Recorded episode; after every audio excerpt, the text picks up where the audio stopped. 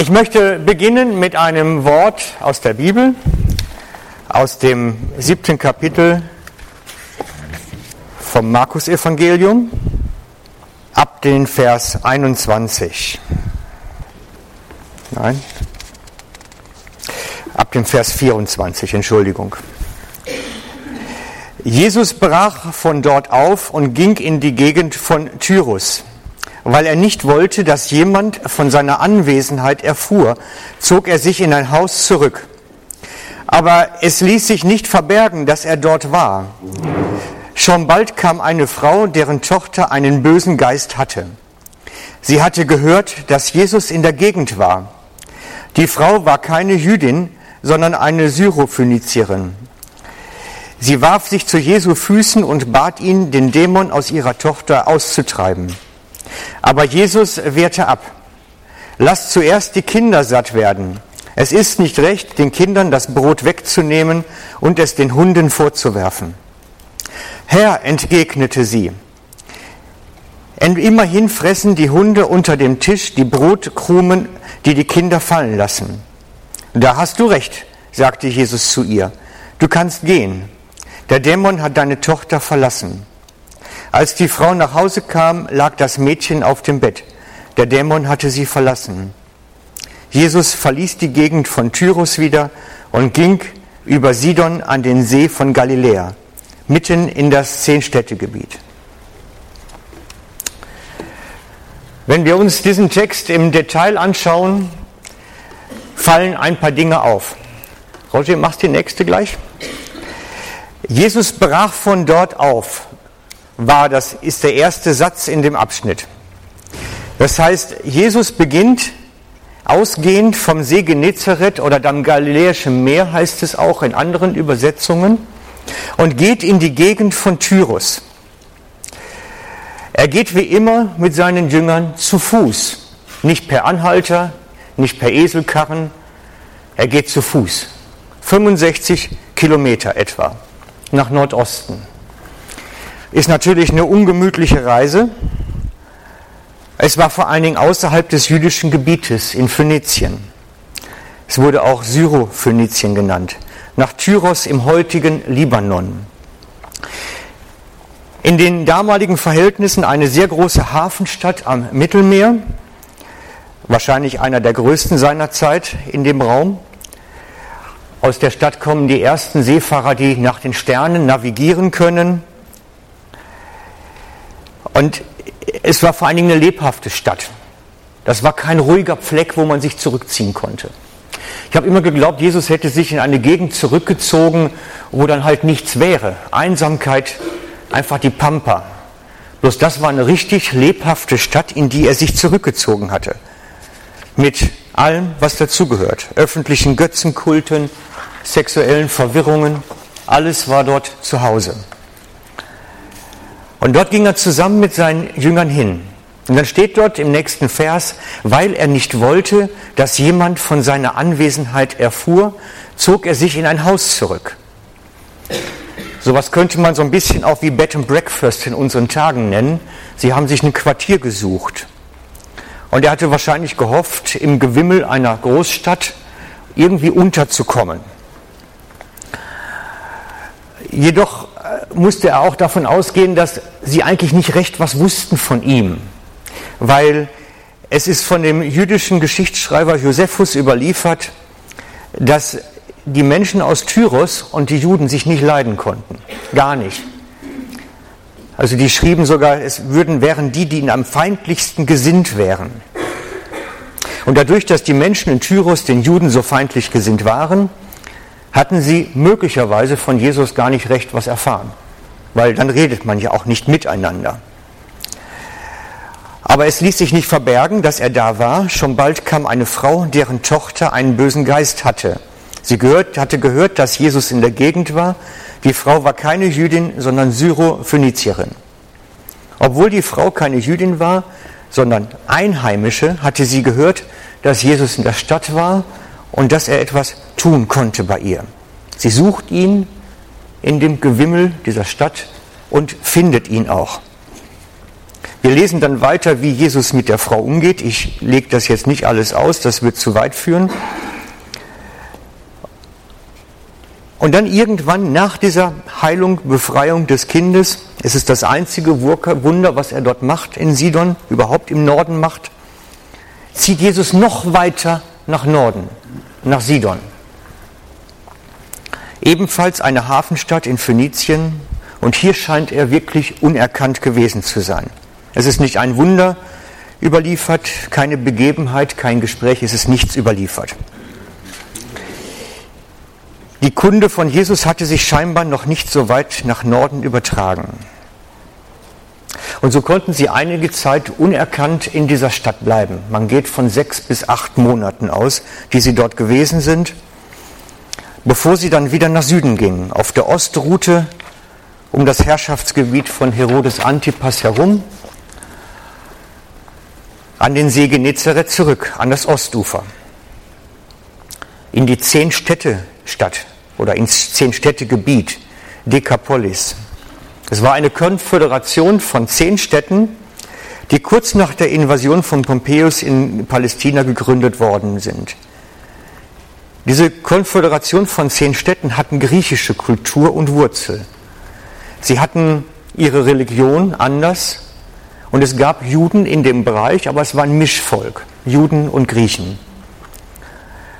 Und so war dieser Städtezusammenschluss dieses Dekapolis eine heidnische Festung in jüdischer Welt. Und was die wenigsten wissen, Jesus war da aber schon mal vorher. Er war vorher dort und hat einen Gazarener von einem Dämon befreit, der Legion hieß. Und diese vielen Dämonen gingen dann in die Schweineherde und die stürzten den Abhang herunter. Das war aber eine Zeit vorher gewesen. Und der Befreite, der durfte dann nicht mit Jesus mitgehen, sondern wurde in seine zehn Städte geschickt zum Verkünden. Er sollte dort Jesus bekannt machen. Und so, als Jesus jetzt in dieses Mischgebiet kommt, war sein Ruf bereits vorausgeeilt. Sie wussten, mit wem sie es zu tun hatten, und er konnte unter ihnen wirken. Jetzt denkt ihr, was ist das für eine Andacht für eine Mitgliederversammlung? Das ist doch wohl komisch. Ich habe die ganz bewusst ausgewählt, weil es nur ein erster Teil ist. Wir werden viel später am Abend wieder darauf zurückkommen, an einem anderen Traktantum. An einem ganz konkreten Punkt, den wir behandeln werden, müssen wir die Geschichte kennen, weil ich dann darauf wieder eingehen werde später. Es ist so ein bisschen wie ein Fernsehfilm mit Fortsetzung. Die Auflösung gibt es etwas später. Ganz einfach. Jesus ist jedenfalls etwa 210 bis 230 Kilometer zu Fuß gegangen in den Norden und wieder zurück. Und das hat eine Bedeutung. Und da lasst euch mal bitte überraschen dann nachher. Ich möchte jetzt gern mit uns beten. Einige kennen die, ihr bekommt sie heute Abend bebildert. Diese hübsche junge Frau heißt Mylène Paulette. Mylène Paulette ist Ruderin, Kanadierin und sie versuchte Geschichte zu schreiben, indem sie als erste nordamerikanische Frau erfolgreich alleine den Atlantik überquert. Rudernd und durch Strömung angetrieben, mehr nicht. Kein Segel, kein Motor, gar nichts. Start war im kanadischen Montreal, links von Halifax, im Juli 2013 2700 nautische Seemeilen, 5000 Kilometer übers Meer nach Frankreich an die Küste. Jetzt mag man natürlich sagen, ja, die, was für ein Boot ist das? Also das kann man doch nicht machen. Nein, das ist ein ganz spezielles Ruderboot mit allen technischen Finessen der Neuzeit ausgestattet, es hat auch eine isolierte, isolierte Kabine innen drin, eine Vielzahl nautische Instrumente, einschließlich Satellitentelefon. Das ist also ein Ruderboot, was ein bisschen besser ausgestattet ist. Bis etwa zur halben Strecke ging alles gut. Sie hat so eine Kamera angebracht in der Kajüte durchs Bugfenster und hat sich dann regelmäßig scheinbar mit so einem Zeitschalter selber fotografiert. Und so bis zur Hälfte der Strecke, zweieinhalbtausend Kilometer, 2000 Kilometer, rudernd, ging alles gut. Und dann traf sie auf Überreste des Hurrikans Humberto. Sie kenterte zweimal in zwölf Meter hohen Wellen, ist komplett mit dem Wasser abgesoffen, muss man wirklich so sagen. Obwohl das Boot speziell eingerichtet war, so mit Auslegern und sowas alles. Es hat sich auch wieder aufgerichtet, aber sie verlor halt die ganze Satellitentelefon, die ganze Technik ist alles hinüber gewesen, keine trockene Bekleidung mehr, nichts mehr. Das Einzige, was von der Technik noch irgendwie funktionierte, war so ein einfaches Funkgerät, wie man es früher schon immer benutzt hat. Da sehen wir sie nochmal beim Wäschetrocknen, als es dann nachher so schlimm geworden war. Jedenfalls war ein Großteil der Technik und Bekleidung und Essen und alles hinüber. Und das Einzige, was sie hatte, war ein Funkgerät. Und da rief sie dann nachher nur noch rein, Hilfe, ist da jemand? hört mich irgendeiner da draußen. Weil das hätte die nie mehr geschafft. Never ever. Einige hundert Seemeilen entfernt war damals die Queen Mary unterwegs. Ein bekannter Pastor war damals auf dem Schiff und berichtete später von einer ominösen Durchsage des Kapitäns. Er hatte gesagt, liebe Passagiere, wir werden jetzt den Kurs ändern. Einige hundert Seemeilen werden wir jetzt vom Kurs abgehen und die Maschinen stoppen und halten. Und mehr hat er gar nicht gesagt. Dann haben die Passagiere natürlich Gedanken gemacht, was ist da los? Haben wir Piraten? Haben wir technischen Ausfall? Was ist passiert?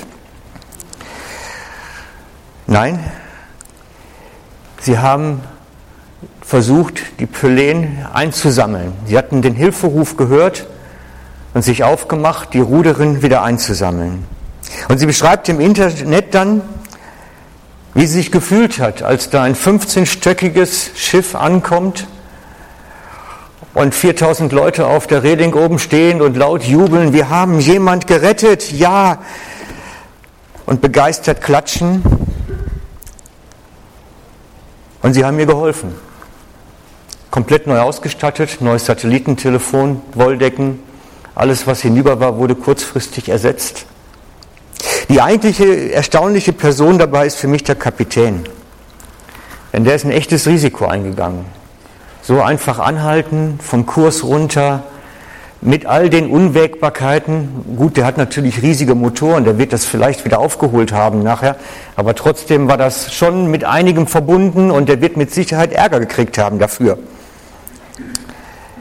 Er hat sich entschieden, aus diesem Kreuzfahrtdampfer ein Rettungsschiff zu machen. Jetzt war das mal notwendig. Jetzt war das mal notwendig. Das Verrückte war, sie haben die Paulette, Pauline Mülette, so rum, neu ausgestattet, neues Satellitentelefon, Handtücher, Essen. Es gibt richtig im Internet eine Liste, was sie alle mitgegeben haben. Und dann ist die weiter gerudert. Man muss ein bisschen verrückt sein dafür, scheint's. Das ist sie noch und das ist über der Ankunft dann in Frankreich, als sie im Hafen anlegt und sich freut, dass sie es geschafft hat. Der einzige Held ist für mich der Kapitän von der ganzen Geschichte, der sich aufgemacht hat, seinen Kreuzfahrtdampfer mal eine andere Richtung zu geben. Eine Richtung, durch die man jemanden einsammeln kann. Der sich getraut hat, vom Kurs abzugehen, Passagiere zu verunsichern, vielleicht sogar zu spät zu kommen mehr Geld auszugeben, um einer Frau zu helfen. Und als ich die Geschichte das erste Mal gehört habe, habe ich den Gedanken gehabt, ja, das ist so ein bisschen wie Jesus in Sidon, was wir am Anfang gehört haben. Jesus ist auch nach Sidon gegangen für eine einzige Begegnung. Da ist nichts weiter passiert, außer eine Begegnung mit einer Frau. Und ich habe lange die Kommentare gelesen zu dem Text und studiert und bin nachher zu der Erkenntnis gekommen, Jesus hätte überall hingehen können, um sich zur Ruhe zu setzen. Und die Hafenstadt war bestimmt nicht der ruhigste Ort, um zur Ruhe zu kommen. Aber ich glaube, der Vater hat gesehen, da ist eine Frau, die braucht jetzt Jesus und hat ihn losgeschickt. Und er hat sich auf den Weg gemacht, 250 Kilometer zu Fuß, um eine Frau zu ihm zu führen, zum Glauben zu führen. Ich weiß nicht, ob jemand von euch schon mal 250 Kilometer gelaufen ist. Das ist nicht lustig, glaube ich. Ich glaube, dass der Vater im Himmel diesen Hilfeschrei der Frau gehört hat und seinen Sohn auf den Weg geschickt hat und gesagt hat, mach jetzt. Und ich glaube, diese Geschichte ist für uns auch ein Stück weit Bild. Als ich hierher gekommen bin, habe ich gesagt, was für eine tolle Gemeinde, die ihr Gebäude Missionshaus nennt. Die sagt, das soll die Bestimmung sein. Ein Rettungsschiff. Eine Gemeinde, eine Organisation, ein Gebäude, das dazu dient, diese Menschen einzusammeln. Und ich merke mehr und mehr, wie schwierig es wird, das zu vermitteln. Dass das was kostet, dass das für uns unbequem wird, dass das nicht immer alles auf einem einfachen Kurs läuft, dass das Widerstand gibt. Sind alles die Dinge, die geschehen und wo wir mit zu tun haben, täglich und täglich. Aber das Bestimmende, das Grundlegende ist doch, wir haben ein Rettungsschiff und kein Kreuzfahrtschiff.